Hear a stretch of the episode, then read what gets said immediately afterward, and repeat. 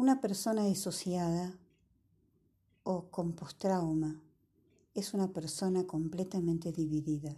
Es una persona que tiene varias personalidades o personas adentro suyo con las que trata de, de pasar por esta vida.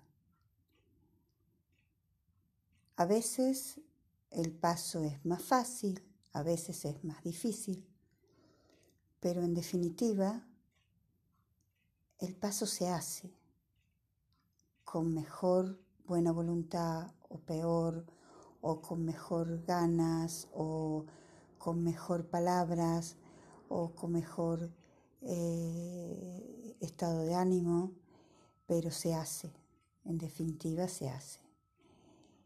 Y esto es porque yo soy postraumática por un montón de cosas que pasé en mi vida, a lo largo de mi vida.